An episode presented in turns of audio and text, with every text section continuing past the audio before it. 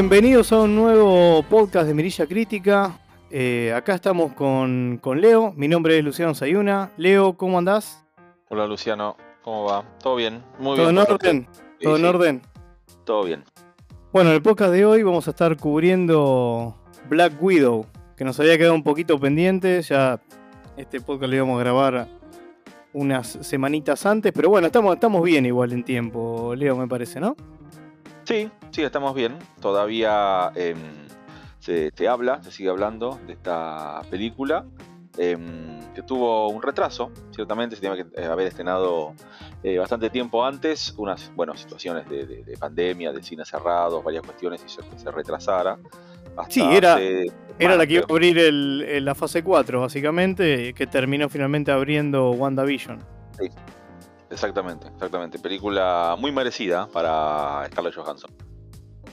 Bueno, su eh, novena aparición como Natalia. No, no, no Romanoff. recordaba. Tenía ese dato, no recordaba. Sí, sí, sí, novena, novena aparición y última, en teoría. Como todos sabemos, bueno, a ver, este podcast va a contener spoilers. ¿Sí? Sí, sí. Necesariamente. Como sabemos eh, y hemos visto en Endgame, eh, Natalia se, se sacrifica por la causa, por la gema. Eh, así que ya sabemos cuál era el destino. Y es por eso, como decías vos, que era bastante esperado por, por, por los fanáticos, por los seguidores del personaje. Y bueno, por, por el cariño que le, le agarraron a Scarlett Johansson haciendo de, de Natalia Romanoff. ¿No, Leo? Había, había dudas de, de esta película transcurría antes o después de Endgame, más allá de que sabemos que muere. Pero había dudas de si después con el, con el chasquido que trajo de nuevo a todos a la vida, que lo hace Bruce Banner, Hulk, había dudas si realmente ella había vuelto o no. Ellos dicen ahí los Vengadores que lo buscaron, eh, trataron de encontrarla, él mismo, ¿no? Cuando ese chasquido. Eh, pero como que no la, no la encontraron, como que eh, al morir de otra forma, no asociada a lo que hizo Thanos, como que no, no había forma de, Exactamente. de recuperarla. Pero quedó como un- una cosa de misterio ahí, como que si esta película eh, transcurría antes o después, porque teníamos avances, varios avances, pero como que no se dejaba ver, no, no- no- no quedaba claro el momento. el momento en el cual transcurría. Bueno, después al ver la película ahí queda bien claro que transcurre mm, antes de, de Endgame, más puntualmente después de la tercera película del Capitán América, de Civil War. Exactamente. Exactamente. Ahí es donde transcurre eh, entre Civil War y eh, Infinity War. Para, para- para lo que es el personaje, sí, creo que no, no- ah, bueno, a ver, hubo películas, ¿no? Entre, entre Capitán América 3 y Infinity hubo varias películas, pero para lo que es el personaje, sí transcurre puntualmente ahí, en el momento que mm, termina eh, todo ese argumento de héroes confrontados con, con un gobierno que quiere eh, eh, a los héroes trabajando de su lado y obviamente darle las órdenes, ¿no? Que ellos a cambio le den la identidad y ellos le dicen cómo accionar. termina, bueno, termina con un grupo de héroes como que están contra, en contra del gobierno y bueno, eh, escapan, escapan de, de toda esta situación y bueno, esto es uno de los detonantes, ¿no? Scarlett eh, escapa de esta situación después de ayudar al Capitán América, eh, escapa de todo esto, es la- una de las que no, no queda prisionera al final de esta película. Y acá muestra un poco a dónde va, ¿no? Para, Sí, para tratar de, de- de que no la encuentre el gobierno. sí, sí. apar- aparte, Leo, la película ya arranca. Eh, primero, ahora, si querés, nos, nos, nos metemos, damos una breve introducción de. A ver, la película dura poquito más de dos horas. No llega a las dos horas diez, más o menos, ¿no? Con créditos, ponele. No, Eh, ah, mira, eh, yo soy bastante, con esa cosa soy bastante detallista. A mí me gusta mucho la película que, que dura, que dura mucho, pero obviamente que se justifique, ¿no? Sí, Eh, sí. Pero mm, acá me agarraste de sorpresa, pues no, no recuerdo cuánto dura. No recuerdo Sí. cuánto dura. Sí, sí, sí. eh, a ver, eh, en teoría son. eh, Va, en teoría no. Según la planilla, digamos, son 132 minutos. Pero Ah. bueno, tenemos una, una escena post-crédito, pero más o menos estará en las 2 horas, 2 horas 5 la película. Más o menos, más o menos. Está dirigida por una mujer, por Kate eh, Shortland. eh, protagonizada por, bueno, obviamente, Scarlett Johansson, Florence eh, Pugh, eh, Rachel Weisz, David Harbour, conocido por Stranger Things para muchos, William Hurt, que estuvo, bueno, al principio arranca en la película. Eh, y, bueno, digamos que el villano de esta película es este, Ray Winston, ¿no? Eh, también tenemos la, la aparición al final, sobre todo, de Olga Kurilenko.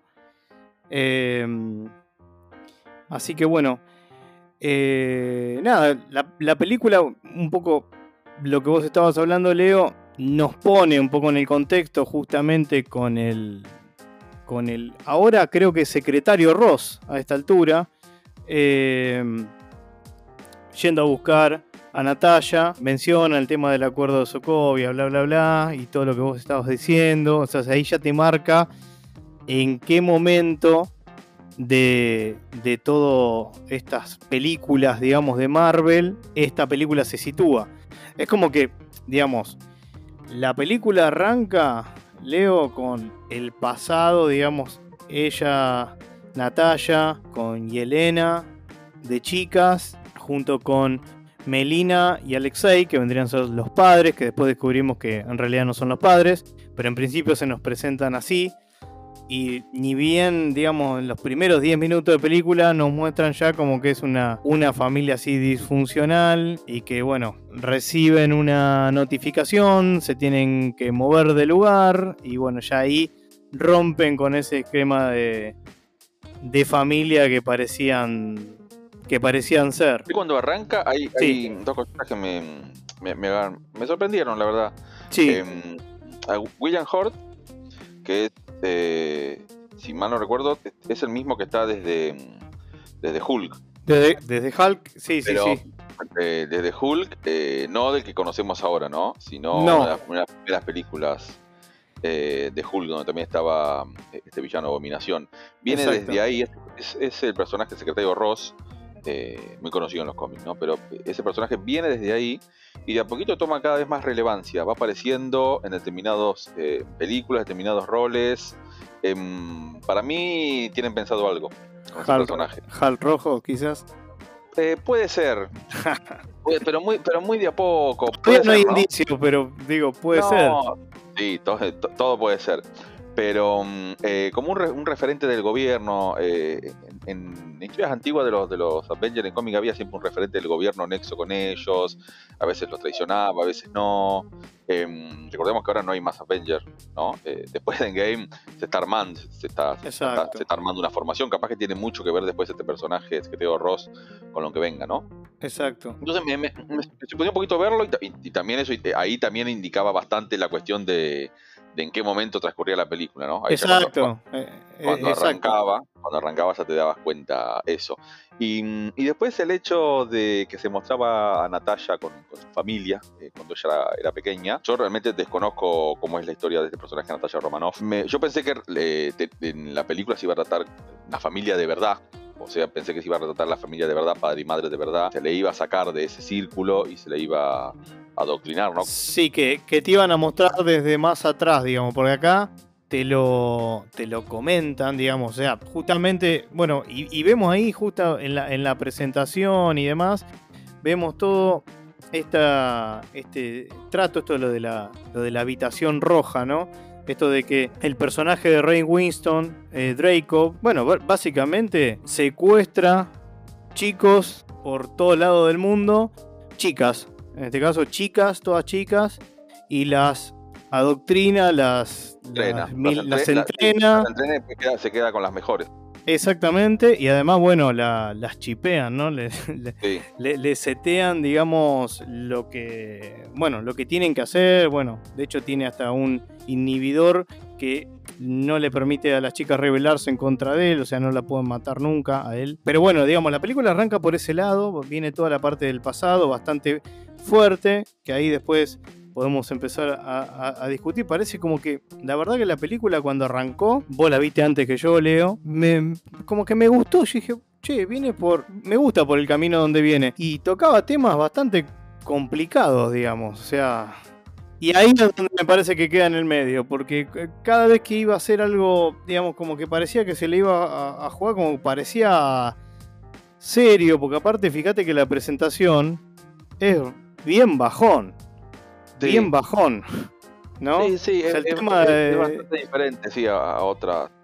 Sí, aparte como duro, duro, porque Sí, sí. ves ahí el maltrato, como este, la violencia, digamos, que se ejerce sobre estas chicas, siendo tan pequeñas y habiéndolas. Sí, la, la banda sonido, la banda sonido del momento ese que se usa, que usan cuando ellas se la llevan, ¿no?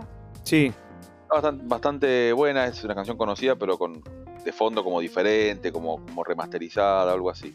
sí, sí, sí, sí, obvio. es bastante, sí, está, está bastante bueno. eh, Sí, es un tema de Nirvana cantado por no sé quién, porque la verdad es que no lo vi. sí, eh, y, pero bueno, sobre todo también por el tema de la, eh, de la hermana, a ver, cuando era pequeña, Natalia tenía una hermana, no es hermana, ¿no? Eh, real. sí, pero sí, bueno, sí, sí. familia, Pero bueno, vamos a llamarla hermana.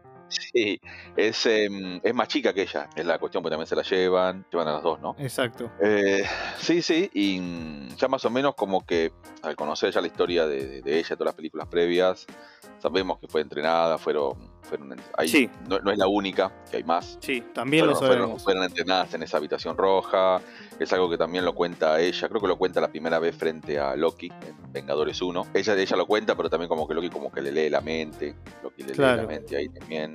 Claro. Entonces como que más como que sabemos un poco de esa historia y es puntualmente lo que eh, ella eh, junto con, con Ojo de Halcón, yo creo que, a ver, decime si, si entendí bien o no, Sí. donde- eh, ella junto con Ojo Halcón eh, tienen un, en, en esa misión de Budapest de la que tanto se habla, es donde logran, logran desactivar esa, esa habitación roja supuestamente. Sí. Y se- ella se, se pensaba que con eso ya estaba. Pero Ah, evidentemente no. Y, Exactamente. y- y bueno, después descubrimos que la, la habitación roja estaba en otro lugar. Sí. Eh, pero bueno, de- de- desde ahí nos plantean esa situación bastante fuerte, qué sé yo. Y después la película nos catapulta 20 años más adelante.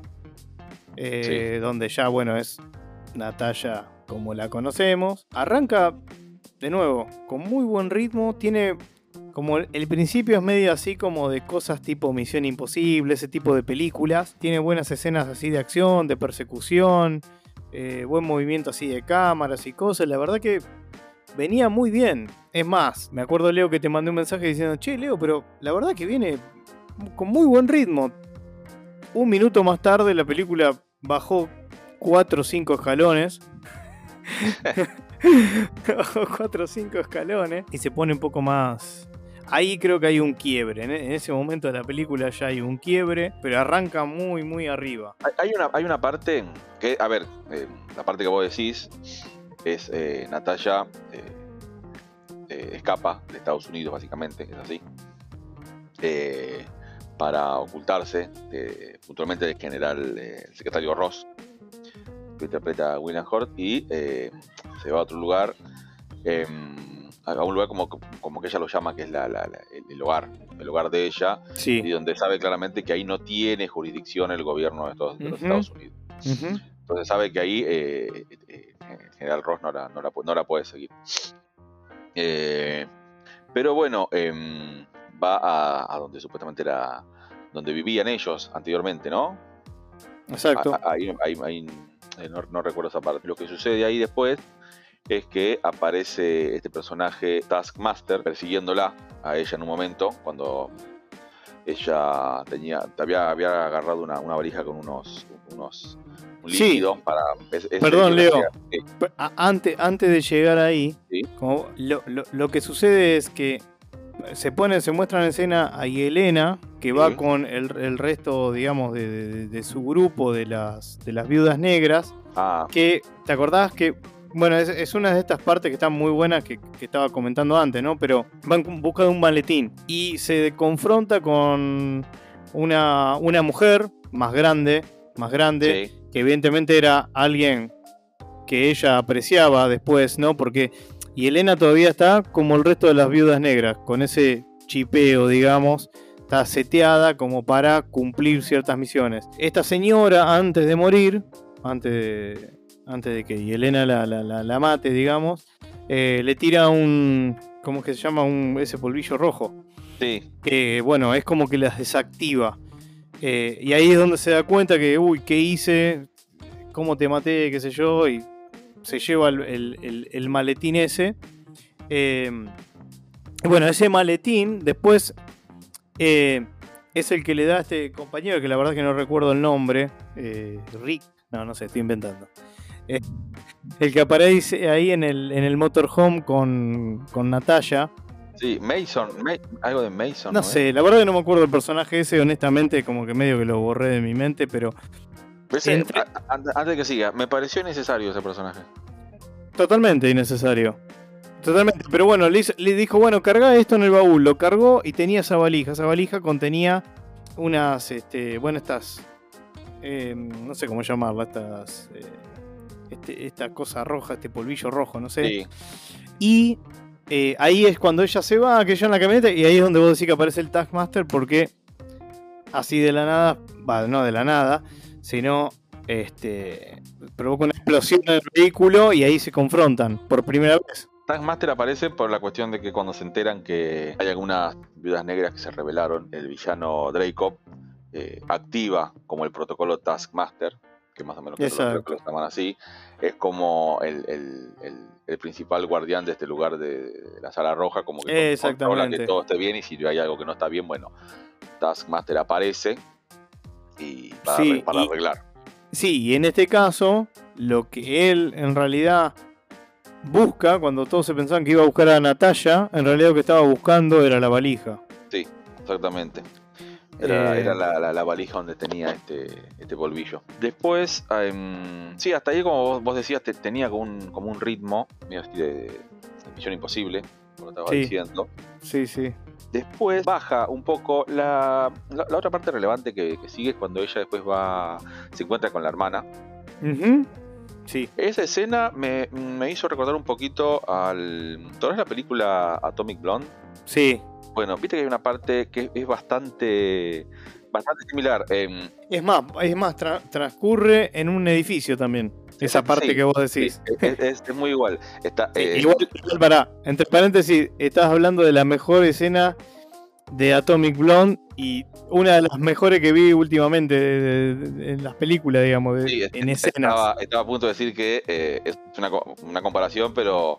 Eh, sí, sí, se entiende. Atomic Blonde es infinitamente superior. Sí, sí, sí, por supuesto. Igual te entendí el punto y, me llevaste ahí, te digo. No se me había ocurrido eso. Sí, es, bastante, bastante similar en esencia. Bastante similar en esencia. Sí. Aprovecho, ¿no? Si, no vieron Atomic Blonde, véanla porque es eh, genial. Muy buena. Muy buena. Muy buena. Bueno, e-, esa, mm, esa escena ahí que está con la hermana, como que se, eh, se reencuentra después de mucho tiempo. Se pelean ambas. Está bien hecha, está, bastante bien hecha y se presenta un poco a la hermana. Que bueno, después que, como que se dan, a ver, saben que son, eh, son hermanas, ¿no? Se, pelean para ver si, si realmente ve de qué lado están, porque hace mucho que no, que no se ven, no saben qué, qué está haciendo cada una. Y ahí es donde Scarlett se entera, donde Natalia Romano se entera que la, habitación roja sigue activa. Exacto, exacto. y, ahí, bueno, baja un montón porque se pone a hablar de la vida. eh, ahí, no sé, ahí baja, baja, baja. Normal, igual que baje, pero bueno. Hay, unas escenas de, persecución después, muy básicas, y en todo momento, obviamente, mientras todo esto transcurre, ellas eh, se hablan y se comentan, ¿no? O sea, poco de la vida que fueron que fueron teniendo. Pero mm, claro. Eh, sí, eh, son medias, son medias básicas. Es, como la, la, escena un poco, las partes pochocleras, ¿no? Que, está, está bastante bien. Sí, sí, tal cual. Bueno, después tenemos. A ver, después yo estoy intentando acordarme, porque es como que a mí se me viene ya a la mente. Eh, nada, la escena cuando van a buscar a. a Alexei. Claro, porque, porque en prisión. Sí, ellos necesitan. Porque era que lo podían ayudar, él, lo podía ayudar en eso, ¿no? Porque recordemos que Alexei era muy cercano a Draco y Draco le hizo un desplante total al tipo, digamos, o sea, Alexei se pensaba que era, no sé, que era como una especie de mano derecha. Claro. Y Draco en la primera de cambio lo voló. Eh, y lo mandó a prisión. Claro, Alexei y Melina eran los padres, del padre y madre de, ellas, que obviamente eran, eh, eran padres, pero eran más que nada los tutores. Exacto. De ellas, pues los veían como una, como la familia. Exacto. Eh, obviamente después de lo que pasa al principio que lo contamos, eh, se separan, cada uno sigue su rumbo porque claramente eran agentes. Y después Alexei queda, queda prisionero en una cárcel de máxima seguridad. Y después Melina quedó como la científica y ligada a toda la parte de la, de la habitación roja. Sí, sí, porque ella, ella estuvo muy involucrada con todo lo que es el, el proceso de esa habitación roja. Sí, cuando, bueno, cuando Natalia se da cuenta que la habitación roja sigue activa, Yelena le, dice, eh, sí, efectivamente es así, le cuenta lo que descubrió ella también. Lo, que deciden hacer es ir juntas, bueno, a, destruir realmente este lugar para que ahora sí ya no, no esté, a ver, no, no le pase a más gente, a más chicas, lo que les pasó a ellas. Exacto. La única persona, eh, según su, conocimiento, ellas piensan que la única persona que les puede ayudar es el padre que iban de chica, Alexei. Entonces lo, encuentran. De nuevo, una prisión de máxima seguridad entre las, montañas rusas, creo que es. Bueno, van a, mm, van a buscarlo exactamente eh, a ese lugar, arman una especie de plan, logran sacarlo. Recordemos que sí, hay. Se lo ve en algunas escenas ahí en la cárcel a Alexei. No, mm, no es un personaje común, común y corriente. Es en, Red Guardian.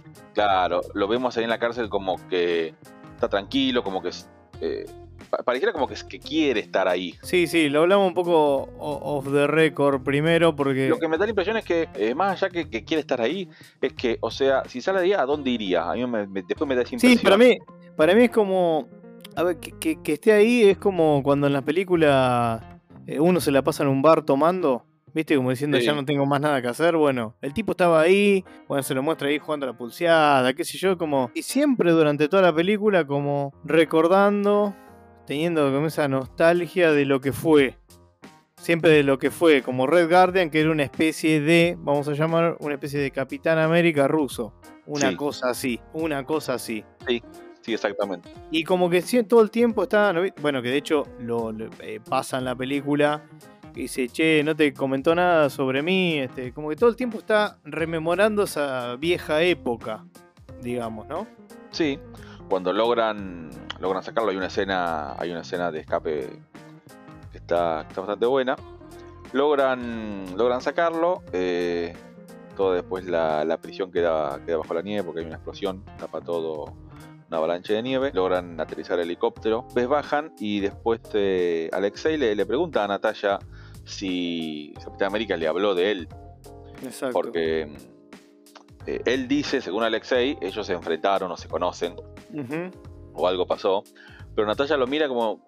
Nunca le responde. Eh, lo mira primero, primero como una expresión como que este está loco, pero eh, por la cuestión de que le, preguntan antes si, los puede guiar a la sala roja, él les dice que no, que no sabe, no sabe dónde está. Claramente es un personaje que no, no, está bien de la cabeza, tiene, tiene, tiene, tiene, su, su, razón de ser, pero él, él, plantea esta situación de que lo conoce a, Steve Rogers, al Capitán América, y, y, Natalia no dice ni que sí ni que no.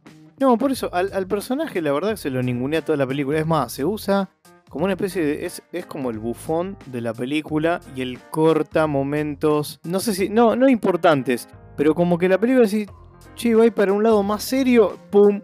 Y meten al tipo diciendo una pavada o algo. Va por ese lado. El personaje como que no se termina tomando en serio. O sea que si. Para el que no conozca qué es Red Guardian o quién es Red Guardian. La película la verdad que tampoco te explica mucho. No te explica nada. Eh, no se explica mucho sobre. Es más, se explica un poco más sobre Melina, quizás, que sobre lo que es Red Guardian. Y bueno, ahí es donde lo lleva con, con Melina, que estaba viva al final. Sí, eh, Alexei les dice: Mira, yo no sé dónde está la puerta roja. La que les puede decir la verdad es su madre, les dice.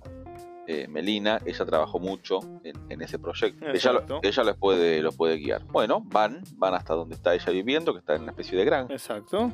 Ahí una reunión familiar hay una reunión familiar, ahí se hablan, se, hablan de nuevo todos ahí. Eh, Alexei, eh, creo que ahí, ahí es donde encuentra nuevamente su, viejo traje. Su traje, por eso, bueno, ahí sí. Su viejo traje de, Red Guardian es eh, esto que menciona alusiones que están reunidas Natalia, Yelena y Melina hablando un poco. Que ella, ellas, de Yelena sí, la, Yelena sí consideraba una madre a Melina y una hermana a Natalia. Natalia no tanto no tanto. Entonces hay como una, reunión ahí familiar un poquito tensa y, Alexei se aparece de golpe atrás con el traje que se puso, que, dice, bueno, mira, eh, eh, me queda el traje.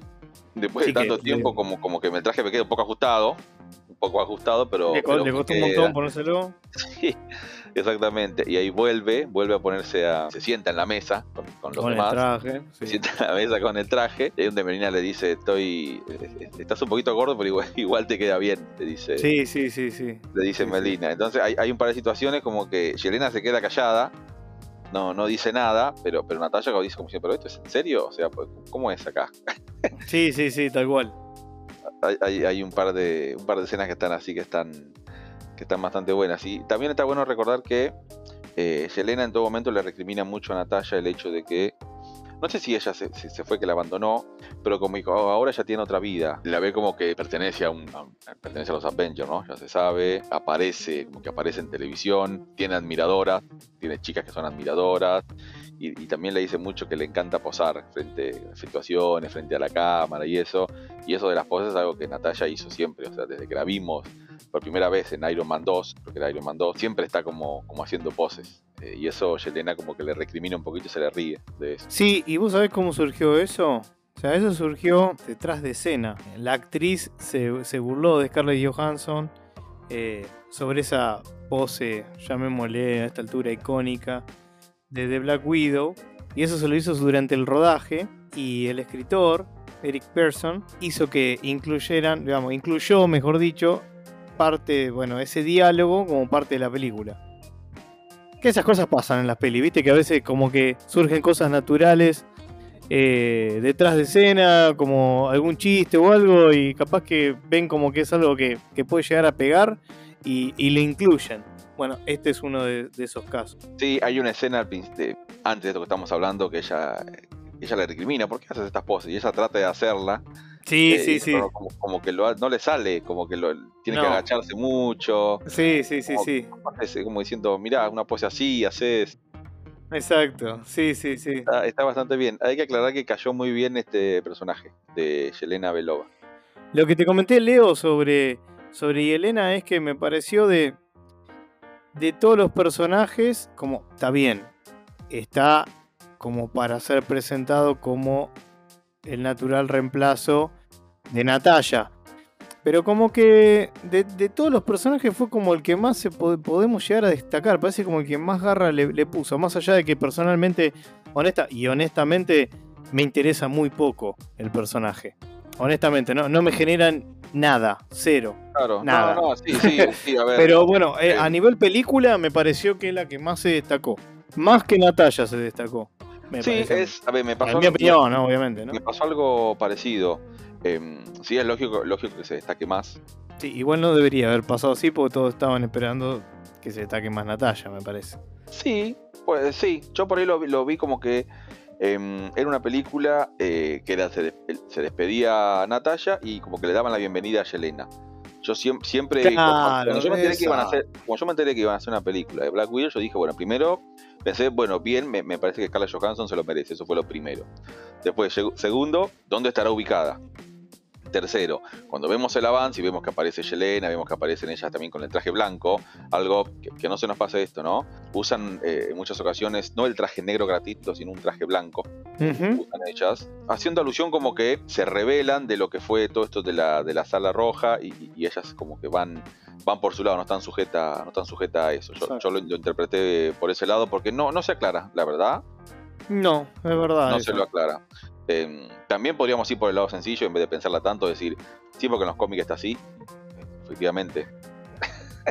en los cómics está así, en un momento tiene traje No, blanco. pero debe haber, debe haber, debe tener algún porqué. Pero, digamos, puede ver, ir por ese lado Yo lo- tranquilamente. Yo lo pienso en esto, como que para diferenciarse de las demás que están, que están dominadas, que realmente son, son eh, viudas negras, eh, se ponen el traje blanco como para diferenciarse nosotros.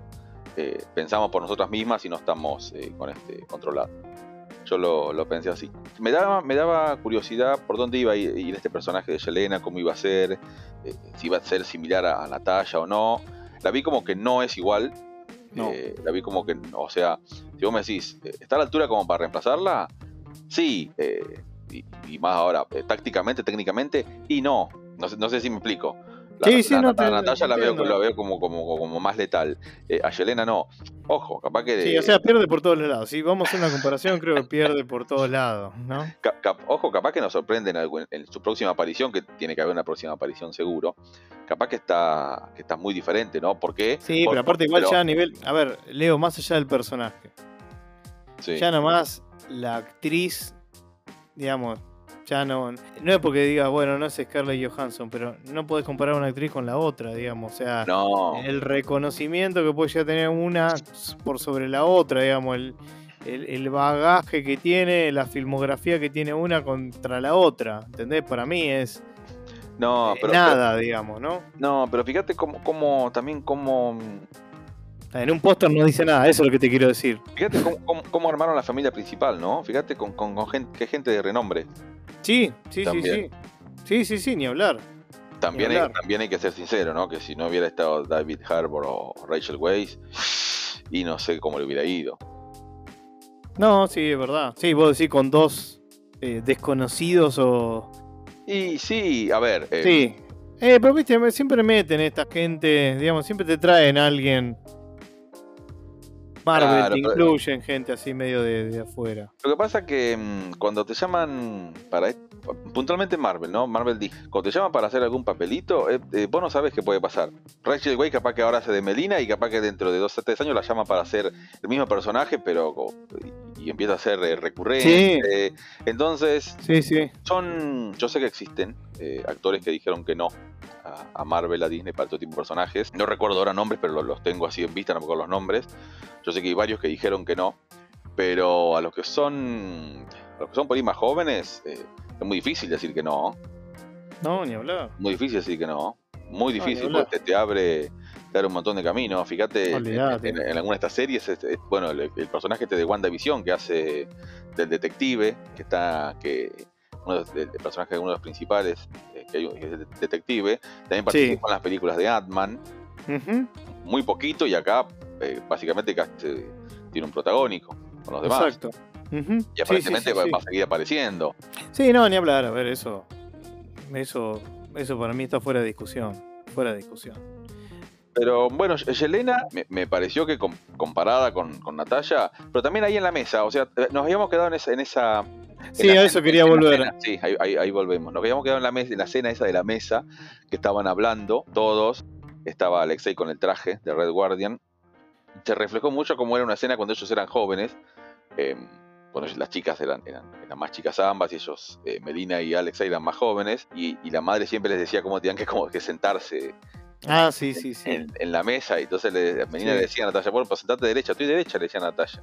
Y Alexei le dice, hacerle caso a tu madre, le decía. Y, y Yelena como que las miraba así de reojo, como diciendo, en cualquier momento se, se las agarra a todos. Sí, sí, sí, tal cual. Bueno, y ahí es donde después los vienen a, a buscar, ¿no? Sí, exactamente. Ahí como que los, eh, los encuentran y los, bueno, los llevan y eh, ya después ya ellos aparecerían, ya ahí se, des- se descubriría un poco más el tema de la sala roja, eh, este lugar donde se entrenan a las, a las viudas negras, una, una especie de, de- de nave base eh, flotando. Sí, que En el está en el cielo, que está en el cielo, Sí. por eso no la encontraban. Claro, sí, acá voy a hacer un paréntesis. No, me pareció como que, como que no, me pareció como que no. ya sé, cuando decís me pareció que no, pero que no, ya sé lo que... Me pareció como que, a ver, ¿Dónde em? Yo, yo entiendo, o sea, está muy bien, por eso, claro, por eso no la encontraba porque estaba en el cielo. Pero recordemos que existe algo que se llama Shield en este universo Marvel que controla este tipo de cosas. Eh, o sea, eh, hay dos cuestiones. O Shield, Shield eh, sabía de esto y no decía nada por alguna Dudo. cuestión, Lo dudo. lo dudo, o, o no hay otra. O sea, eh, em, eh, no, no, no, me, no me lo, no me lo imagino. O sea, cuando yo veo eso que está ahí en el, la nave flotando en el, en el cielo y, y esa es la, habitación roja, y yo digo, ah, pues claro, nadie se dio cuenta. O sea, Eh, claro, no, no, no, no, se ve, no nada. o sea, por, ahí, por ahí es. pero vamos a suponer que no se vea. Claro, sí, por, ahí es, por, ahí- por ahí es muy nerd lo que voy a decir, pero ¿qué? Nick Fury nunca se dio cuenta. Claro. Que, re- pero espera, voy más allá. Que recordemos. Aparte una cosa, una plataforma gigante que está flotando en el. Bueno, sí, igual, sí, a ver, es entrar en, obviamente, esas cosas finas que siempre, digamos, Eh, Sí, pero ¿sabes qué pasa? Si vos me decís que esta la, la mostrás al principio cuando no tenés el concepto de Shield en el aire, claro, claro. yo, yo me lo creo. Ahora no, yo no me lo creo. Yo, algo- una nave de ese tamaño flotando en el cielo y nadie, y Shield no sabe. Haceme acordar que con respecto a qué te crees y qué no, ahí quiero, quiero comentar algo. Cuando terminemos de cerrar, eh, que estamos ya llegando al final de la película, Sí. ¿no? Bueno, entonces, de esa manera, y ahí otra vez vuelve el tema, bueno, siempre estuvo presente, en realidad no es que ahora vuelve, pero se ve un poco del tema otra vez del espionaje, ¿no? Sí, Porque planifican algo entre Melina y Natalia para engañar a Draco. Eh, Natalia se hace pasar por, por Melina para acceder a, a Sí. Draco. Y bueno, ahí después también, eh, bueno, está Alexei, está, mm, está como una especie de, de, de prisión, una habitación, encerrado. Eh, bueno, Melina, eh, por un comunicador, porque no, no les explicaba a- ni a ni a Yelena ni a Alexei del- del plan que tuvieron, porque decían que tenían solo dos comunicadores, una cosa así había Sí. sido. Eh, bueno, eh, Natalia quiere, y ahí es un poco lo que habíamos comentado al principio, Natalia quiere, nada, le dice a, Draco, está bien que yo hablaron de, todo esto, de, las mujeres, de, todo este plan, todo, esta- todo este programa, y como que el tipo estaba recontra tranquilo, como que está bien, sí, todo lo que vos quieras, pero ¿qué vas a hacer? Y como que la- quiere, quiere matar, o sea, Natalia quiere matar a, a Draco y está como autocontrolada. Y ahí es donde le dice, bueno, o sea, que justamente tiene como una. No me acuerdo ni cómo es que te dije. Que, que como, un- como que anula esa, esa accionar, digamos, Sí. de parte de la viuda negra, Ah, ¿no? no, no le- como que no le pueden hacer nada a él. Hay un tema de feromonas o algo ahí de Eh, feromonas, exactamente. como si que no, no no me podía como que- acordar la palabra. Como que a él- Exactamente, a él, feromonas. A él puntualmente no lo pueden tocar.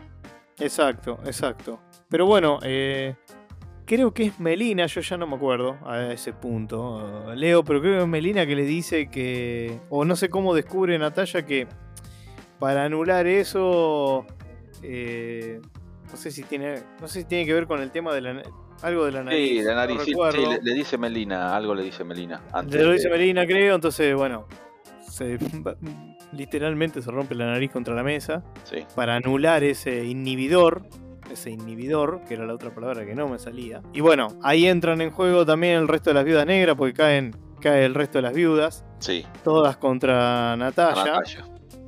Y bueno, justo cuando, obviamente Natalia es la mejor de todas, pero bueno, son un montón. Y, y en ese momento llega justo, creo y Elena era, Eh, Sí. que tira este, Sí, este tira polvillo rojo. y las bueno, libera, las libera de este control. Exactamente, y le dice, bueno, ustedes son libres, bla, bla, bla.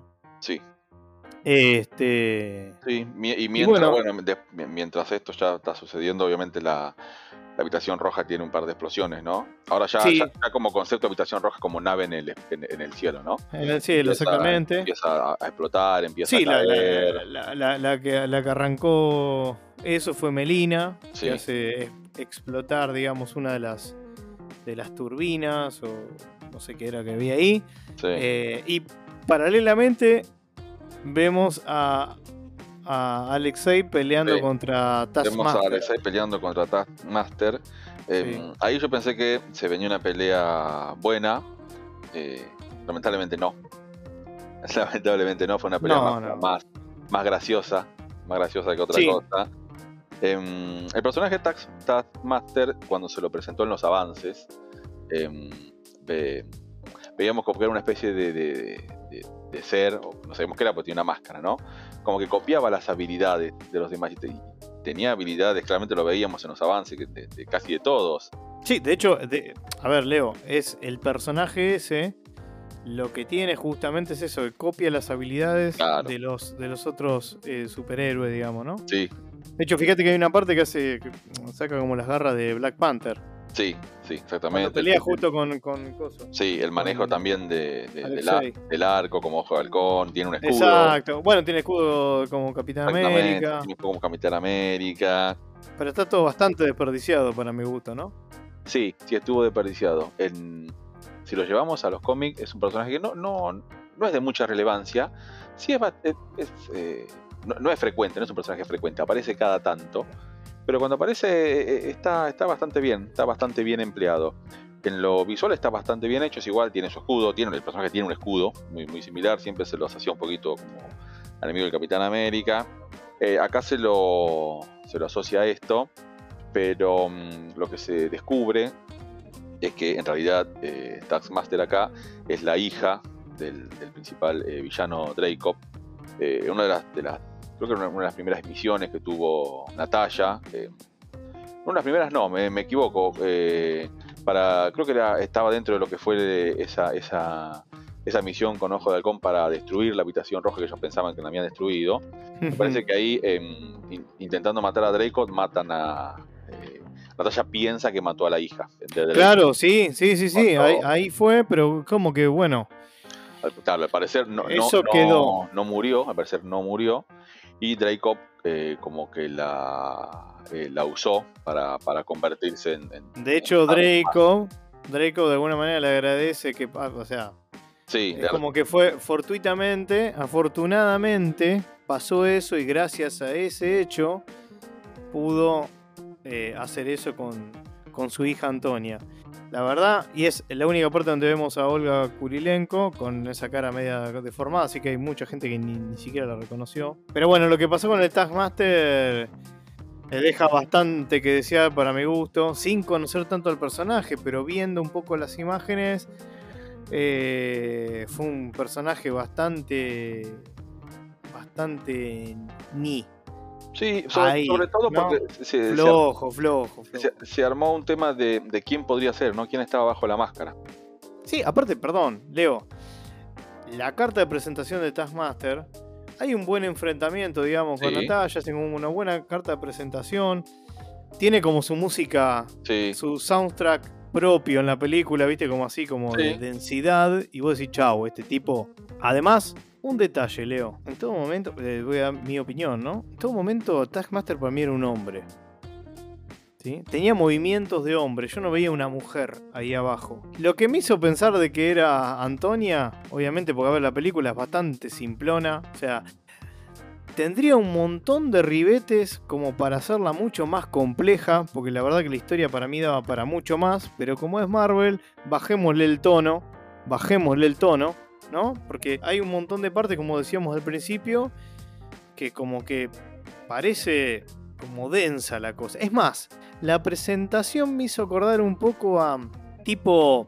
A ver, me van a decir, no, nada que ver, estás viendo cualquier cosa. Pero, tipo, ¿te acordás Sucker Punch cuando arranca? Que es como una cosa media heavy, porque estamos hablando de violencia y demás. Bueno, y, y, con esa música así bien depre, viste, como que iba para ese lado. Y la película es la verdad es una película totalmente lineal, totalmente lineal, con personajes súper lineales. Y, bueno, este Taskmaster también no, no, no, no, no, no fue más allá, no fue más allá de eso. Em, Entonces digo, lo que me llevó, perdón Leo, y con esto cierro, lo que me llevó a pensar que era Antonia es que dije, pará, está Olga Kurilenko y nunca apareció. Básicamente fue unir cabos, nada más. Claro, no, a ver, no, en, mi caso no. Yo cuando, cuando vi que era, que quién era, yo dije, bueno, una más de, la, de las que hace Marvel en el cine, porque ya ha hecho este tipo, este tipo de cosas. Bueno, ni hablar de eso, ¿no? Ni hablar de em, No, no, a ver, no lo tome tan a mal. O sea, para cómo iba la película, eh, para cómo iba y, cómo, y cómo estaba planteada, eh, o sea, estaba, estaba bien dentro de, la, de lo simple y lo lineal que, acabas de comentar, que comparto. Está bien. Ahora, eh, para lo que es el personaje, se merecía algo más. Claro, me, parece que daba. O sea, se tomaron esa libertad de hacer con el Taskmaster algo. No llegó a ser lo del mandarín. No, no, no. No llegó a ese nivel. No, no, no porque. Bueno, pues Tampoco, tampoco es tanto el personaje, ¿no? Pero. Eh, no, tal cual. Es. Eh... Pero. Eh, digamos, ¿por qué cambiaste? Todo, digamos, usaste, usaste el tema del Taskmaster, bueno, qué sé yo, no sé, se entra muy en detalles quizás, pero eh, los invitamos a que busquen después un poco más de quién es Taskmaster y van a ver que no tiene nada, o sea, no tiene nada que ver quién está detrás de ese traje, digamos, ¿no? No, claro. Y además tampoco tuvo mucho peso. El, el- el- el combate final, digamos, no llega ni, ni a darse, porque enseguida ya. A ver, volvemos. Me estabas diciendo que. O estábamos diciendo que la nave estaba explotando, bla, bla, Claro, bla. que estaba, Bueno. estaba, eh, claro, Taskmaster estaba prisionero y entonces Alexei lo saca, eh, lo saca de ahí, bueno, que se ponen a enfrentar. En realidad, se- perdón, No, lo saca, lo sí. saca Natalia. No, eh, sí, es verdad. Al Taskmaster, acordate que es como que toma esa decisión claro, me mal. increíble de decir, te voy a sacar pese a que me vas a querer matar. Sí, el, sí, lo que yo quería decir es, primero sí, eh, cuando estaban eh, Natalia eh, con, con Dracov y después Natalia pelea contra las demás viudas que viene Yelena y la salva, tirando eh, ese, el polvillo rojo para deschipearlas, por forma de decir.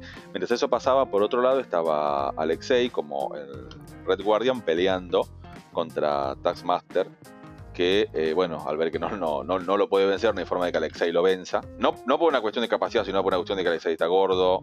Y ya, lo- ya lo dijimos Sí. que, es- que era el personaje cómico, o sea, no había chance de que le gane, porque ya No, eh, eh, en el guion ya decía no, pues no podés ganarle a nadie.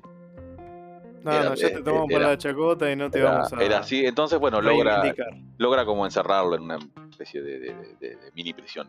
Cuando sí, ya, después está la, la, la- la sala roja cayendo, ya explotándose, Yelena, Yelena no, Natalia la ve ahí a, a Antonia, eh, personificada como Taskmaster, y bueno, la, la libera. De ahí, como bien vos dijiste, te voy a sacar, pero yo sé que me vas a querer matar.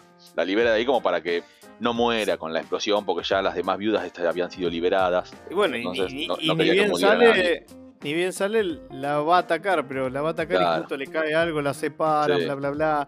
Bueno, se da la caída, caen todos, bla, bla, bla. Llegan a tierra por, porque, bueno, caen en paracaídas. Todo Sí. muy lindo. Con algún combate en el medio, alguna situación así en el aire y demás. Bueno, todos muy contentos. Eh, van a, se van a, va a pelear Natalia contra Taskmaster, qué sé yo. Le tira el polvillo justo a Claro. tiempo, no me acuerdo cómo fue, listo, fin.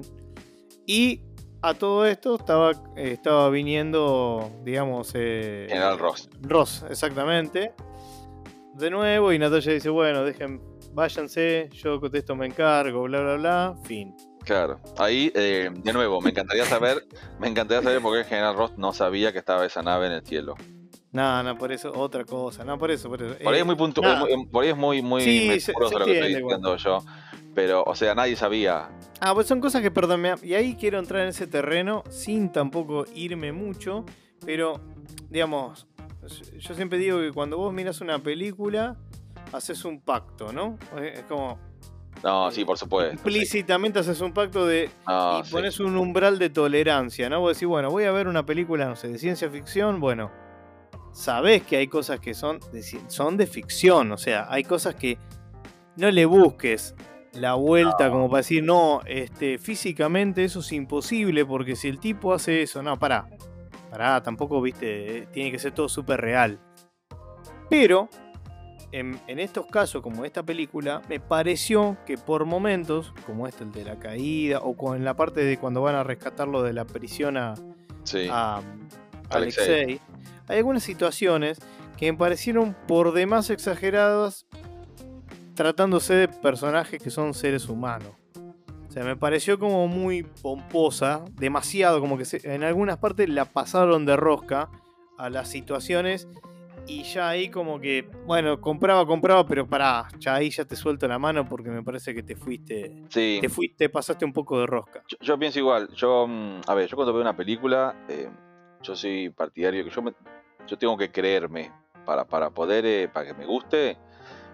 Yo me tengo que creer lo que está pasando. No importa si es ciencia ficción, si, si es una animación, si es en el futuro, si es algo inverosímil, pero tiene que haber algo, algo dentro de mí que cree que eso puede llegar a ser real. Exacto.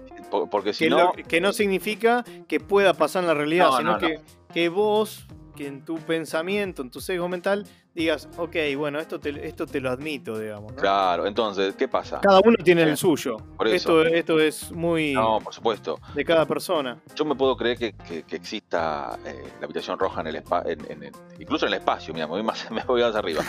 En, en- en- en el, en el cielo, en, el espacio, en una nave, sí, me, me lo puedo Aparte a esta creer. altura, Leo. Por eso, o sea, eh, sería lo, sería lo, men- lo menor. Eh, ¿Me lo puedo creer? Sí, por supuesto que me lo puedo creer. Ahora, estamos hablando de que no es una película aislada dentro de un universo que no existe. O sea, si plantearon todo un universo que vienen trabajando desde el 2008, creo que eso antes, diciéndonos que hay agencias que están por encima de todo, que todos lo conocen, entonces no me pueden venir a plantear ahora que hay una nave en el cielo que nadie sabe que está. Exactamente. A, a eso, a eso voy yo. Obviamente, Exactamente, sí, este, sí. pueden pensar distintos, pueden pensar, eh, pueden pensar distintos. Me creo completamente todo lo que pasa después de que la nave, de la, la aviación roja explota, que van cayendo, que parece como que eh, no terminan más de caer y pues sí, pero se, se van a morir o no, porque ya estaban a punto ahí, pero bueno, se logran salvar. Todo eso me lo creo porque ya lo he visto un montón de veces, pero un montón de veces, y una escena muy parecida, muy parecida, la vi hace muy poquito, cuando vi la, la quinta película Transformer, eh, El último caballero, algo muy parecido a esta escena, y también me lo creí, y ahí no solamente había humanos, había robots, pero también me lo creí. Pero bueno, es, es esto, es esto que comento. Lo, lo- lo que ya vieron todas las películas, eh, eh, creo que también lo entienden, ¿no? No, ni hablar, ni hablar, ni hablar. Y bueno, y así termina. Bueno, la parte final, la película ya la vemos a ella rubia, Sí, donde ahí ya te engancha con la película de Avengers, con, ¿no? con Infinity War. Exactamente, exactamente. Em, bueno, recordemos que esta película está, bueno, fue estrenada, fue la primera película de- del universo de Marvel en estrenarse en simultáneo en cines, tanto en cines como en Disney Plus, en la plataforma de, de Exactamente. Disney. sí. Bueno, no vamos a mencionar el tema de la demanda que hay hoy en día de Scarlett Johansson, que, Claro. se- que le habían prometido que se estrenaba solo en cines y no, bueno, no nos metamos en eso porque la verdad que no tiene sentido hablarlo, problema de ella. Eh, lo que sí quiero decir, que ahora está medio, queda medio descolgado, porque si no me voy, a, me voy a olvidar y lo voy a dejar entre paréntesis nada más, es que, para que pensemos nada más, ¿no? Tampoco es una reflexión filosófica, ¿no? Lo que voy a decir, pero me parecieron a ver, a mí nada, no me parecieron nada. Me voy a corregir. No me parecieron nada, pero quiero mencionar que hay un, no sé, por lo menos 3, 4 planos de, la cola de, Scarlett Johansson en primer plano, totalmente innecesarias, digamos. Si, yo pienso que si hubiese estado detrás de cámara un, un- un hombre, seguramente se hubiese dicho que se estaba sexualizando a, a Scarlett Johansson. Eh, por suerte nada de esto pasó porque detrás de, en la dirección había una mujer. Pero la verdad que de todas las películas, de todas las que apareció Scarlett Johansson, quizás es una donde más planos vimos así. Que no tenía mucho sentido. Pero bueno, la verdad que yo no, cuando la veo no me detengo a pensar mucho este tipo de cosas. Pero bueno, en este caso me llamó un poquito la atención.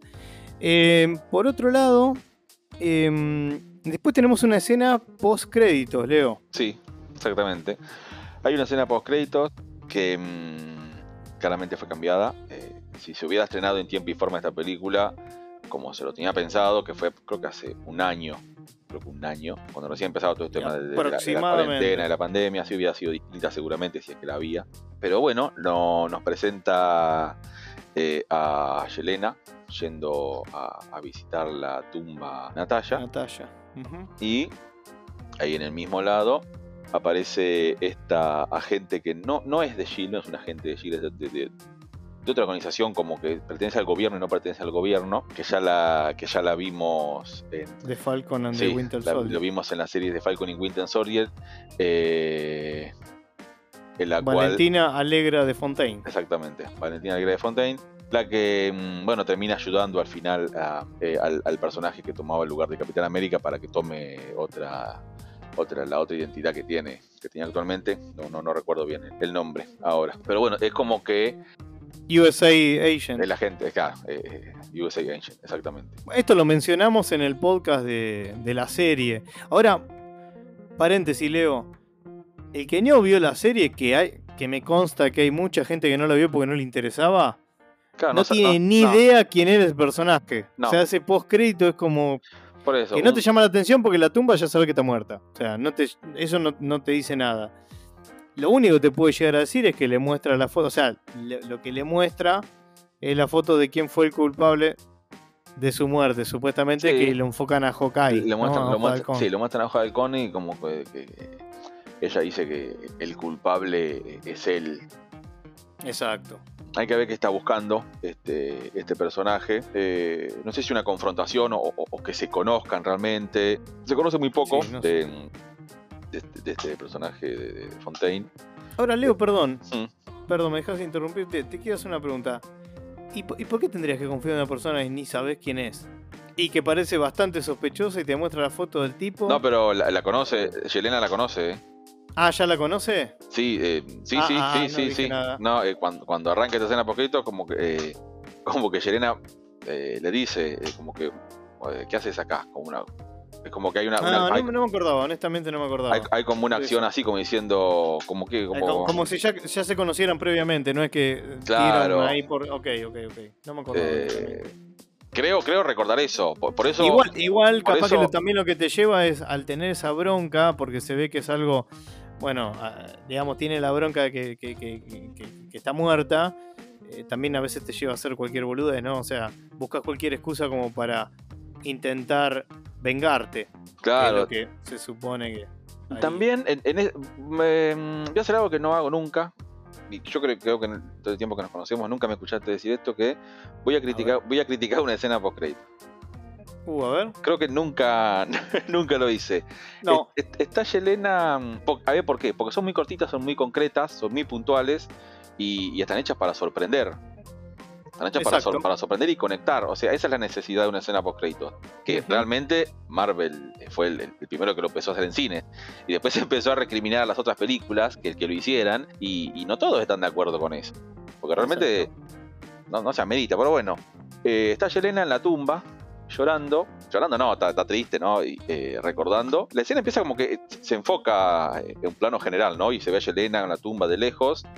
Y después ya tenés el otro plano al lado a la, a- a la otra persona. Sí. O sea, primero, ¿cómo llegó? eh, eh, dónde- o sea, ¿dónde estaba? Que no, que no la vimos.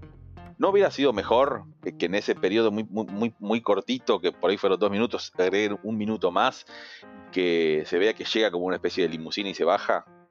Claro, al- algo un poco más de. para que sea un poco más. este Claro, que tenga Ah, más conexión. claro, si vos ahora... las escenas. Claro, ahora vamos a decir que estamos hablando de una película de, de Doctor Strange. Sí, te lo creo, porque apareció de la nada. ¿Me explico? Eh, Claro, sí, sí, sí. Y, creo que hubieran enaltecido más al personaje ese que es el misterioso que, que le está diciendo a, a Yelena, mirá, eh, yo sé quién sos vos, yo sé quién es eh, eh, Natalia, yo sé que vos también me conocés y mirá, yo, si querés vengarte de tu hermana es este. Como, como aparecer, viste, de, de- de- de una limusina o algo, ¿entendés? Como que una cosa Claro, de misterio. entidad, claro, le hubiera sí, dado sí. entidad, o sea, se le dio eh, nada, y creo que se estaba estornudando limpiándose la nariz cuando aparece. Sí, sí, algo así, me parece que sí. Y, y de nuevo, lo que me parece es que en algunos casos pecan, me tomo la atribución de decir esto, ¿no? Pero como que pecan de que todo el mundo ve todo todo el tiempo y que se acuerdan todos de todo. Y este personaje apenas apareció, apenas encima apareció, sin dar. Está bien que igual lo hacen a propósito, esto de que de no dar mucho dato de quién es y que uno empiece a hurgar y ver a ver quién es este personaje y de ahí empezar a decir, uy, a ver para qué lado van. Pero esta es, digamos, es eh, Sí, la, la contesa, eh, que es la condesa en español, ¿no? Eh, Valentina Alegre Fontaine, como, Sí. como mencionamos, sería una especie de contrapunto, digamos, a, a Nick Fury. Esto por lo menos en, en lo que son los, los cómics y lo que se estaría rumore- rumoreando, lo que se rumorea, que yo no sé, Leo, eh, si vos escuchaste lo mismo o escuchaste otra cosa, pero después, bueno, nos iremos enterando. Pues esto es lo que quiere, lo que quiere, que, que- que se empiecen a, a, a- a pergeñar, digamos, teorías, ¿no? Algunos dicen que estaría formando a los, a los Thunderbolts, que son una especie de Suicide Squad sí. de Marvel. Mm. Ahora, el personaje este de, de Valentina arranca como, como agente de Shield, pero que después se, se, se- se descubre que es un agente encubierto que trabaja para Leviatán. Sí. Eh, algo de eso busqué porque la verdad que tanto el personaje no conocía, por no decirte que prácticamente no, lo cono- no- no conocía nada. Así que vine, vine por ese lado. Me parece Sí. a mí, Leo, que se viene a plantar como una especie de Nick Fury de los, del lado oscuro. Sí, igual tam- también, eh, sí, eso de Leviatán es verdad, pero también en algunos lados se la menciona como Madame Hydra También, exacto. y en otros lados se la menciona como que también está asociada a, al estado de Lapteria, donde está el Doctor Doom. Ok. Eh, hay- este, Personaje que ya sí. mencionaste que lo quieren meter. Sí, por eso. eh, Bueno, por eso, digo, eh, podemos, Leo, podemos estar hablando, creo, dos horas de para dónde va a ir. Ahora, lo que sí está haciendo de seguro es empezando a reclutar gente como medio rebelde, ¿no? Como pasó con el Sí. USA Agent. podríamos, decir que, ejemplo. podríamos decir que ya tiene dos. Tiene a US Agent y ahí tiene a, a Yelena. Podríamos Claro. llegar a, a decirlo. Eh, sí. eh, lo, lo que por ahí podemos ver así por encima es que está formando como un equipo de, de- de- de rebeldes, ya sea justicieros o, o Avenger o no, o Thunderbolt como lo dijiste. Pero también se está formando de a poquito como una especie de, de, de Avenger, pero jóvenes, como que chicos que toman el legado de, Claro. de los más grandes. Claro. Claramente esto viene para rato. No, seguro. no va a ser, no va a ser dentro de dos días. No, fíjate ni que lo van, lo van poniendo año- en, en grajeas. por eso, ni, ni el año que viene, muy de a poco, muy, muy, muy de a poquito. Pero sí, posiblemente, posiblemente sí. No, mm, a ver, para que se tenga una idea, ¿no? Eh, por si alguno no lo sabe, eh, una película con el título Avenger eh, va a pasar mucho tiempo para verla de nuevo. Y sí, seguro. Y no va a ser Avenger solo. Para mí, eh, sé, por ahí puede ser Jóvenes Avenger o algo así, apuntado a, a estos chicos, o si lo quieren Ah, hacer no a- a- a- dónde a- vamos a ir. lo o si lo quieren hablamos hacer siempre. por eso, a modo de serie. Eh, se está formando todo algo, muy, muy de a poco, y lo que siempre decimos, ¿no? Eh, si algo se caracteriza a Marvel Disney, que no está apurado. Para nada. Tiene su propio Cuantas más cosas metan en el medio, tiene su más propio, va a recaudar, tiene su más propio- va a generar. tiene su propio ritmo, no le importa lo que dice la crítica. Hay algo que no le importa lo que dice la crítica, claramente no le importa lo que dice la crítica. Sí, Más allá que le, después- le va, le, va, le, va, le va bien, o- ojo, no, no hay. eh, la crítica no, no, no es que le pega mucho. Después No, no, bueno, eso es lo que te iba a decir. A ver, pará. Tiene, tiene casi de todos los. Que se- tiene casi, digamos, es como que ya se, ya se formó. Y yo hasta te digo la verdad, a veces a mí me cuesta decir una película de Marvel que sea. A ver, no decir mala, pero viste que como con. con de, de otros superhéroes, de otros. Digamos, de otras del lado enfrente. editoriales. Sí. Es como que te sale más natural decir, che, no es Sí. buena. En cambio, como que las de Marvel es como que te llenaron de tantas cosas que es como que es difícil. Y bueno, y, y la verdad es que es que ya tiene como. Lo hablamos en un momento, me acuerdo ya hace mucho tiempo atrás, que ya tienen como un template para las películas. De mínima, sabés que va. Bueno, zafa, ¿viste? Como que no va a ser malísima la película. No, no. No, va a ser los cuatro fantásticos, ponerle la última.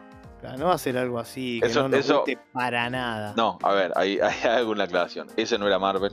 Ese no era de. no, era- no, no, por, por eso te digo. Claro, pero em, yo, yo, eh, sí, aclaro esto. Desde, desde el 2008, que es donde empieza Iron Man, después eh, obviamente Disney compra, hasta este momento no hay. El único, el único, el único, vamos a decirlo fracaso, porque fue un fracaso, Ujú, que tuvieron como Marvel Disney fue mm, la serie de Inhumanos. Claro. Es el- es el exactamente, que único. nadie se acuerda No, y nadie eso. se quiere acordar. Y es más, no. creo que muchos ni saben que existió.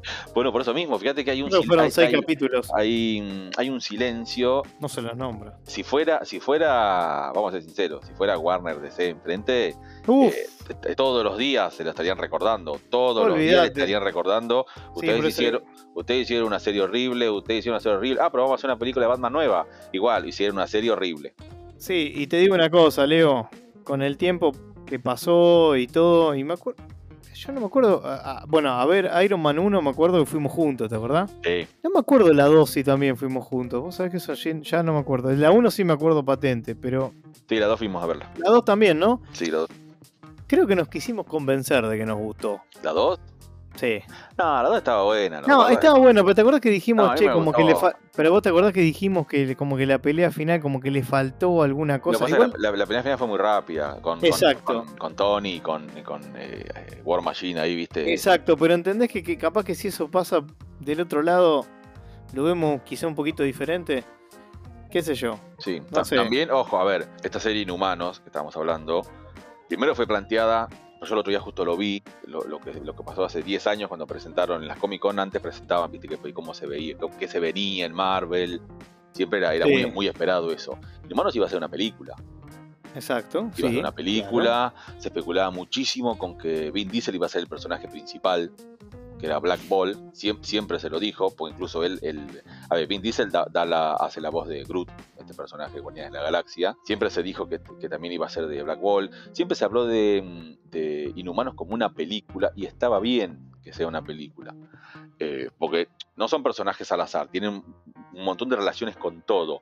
Se decidió hacer una serie, ¿por qué? Porque venían haciendo la serie Agentes de Shield que venía bastante bien. Claro. venía bastante claro. bien la serie Agentes de Shield, venía bastante bien. Entonces dijeron, bueno, hagamos también esta de Inhumanos, que, que por ahí nos va bien también. Eh, no fue. No fue así. No fue así. exactamente. No puedo decir por qué, pues no la vi. Yo tampoco. No la vi. La, la tengo ahí para ver. y No sé si algún día le voy a dar la oportunidad, simplemente ahora para sacarme gusto. Me, me voy, a, voy a revisar a ver si la, si la tengo por ahí para, para verla. eh, para hablar con propiedad. Sí, pues yo me acuerdo que no- nos habían mandado unos Blu-ray ahí de, de Inhumanos. Así que capaz que lo Sí. tenés por ahí, Leo. Si no, Sí. te paso que tengo yo. No, sí, seguramente sí. Lo, lo- lo voy a buscar porque em, sé que sé que no tuvo el éxito que se pensaba. Eh, No, pero, pero es verdad, el silencio que hicieron con eso es terrible. Sí, es como que no existió. Hoy en día vos No y decís, ah, no, pero no sé qué es eso. Yo pienso dicen, que no. buscaba ni, ni en MDB debe estar. Deben haber borrado de ahí. Claro, no, sí, exactamente. Eh, pero bueno, bueno, eso. Vamos a ver qué hacen si en algún momento reflotan eso. Eh, bueno, creo, Leo, que con eso ya podemos quizás pasar a las calificaciones. Sí, pasamos a las calificaciones. Dale.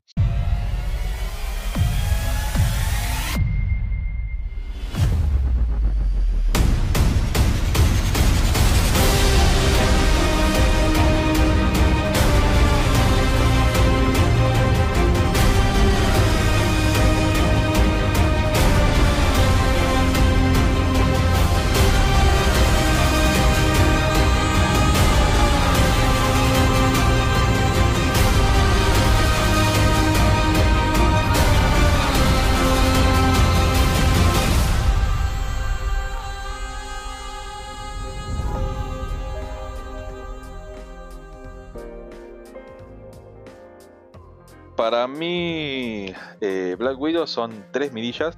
Me parece que está bien. eh, es la película que Scarlett Johansson se merecía. Eh, siempre se pidió una película de Black Widow. Siempre se dijo, ¿por qué no? O sea, se, lo merece. Por la relevancia que tuvo película, capítulo, el personaje, después por, por, por todo lo que fue, y bueno, el final que tuvo después en Endgame.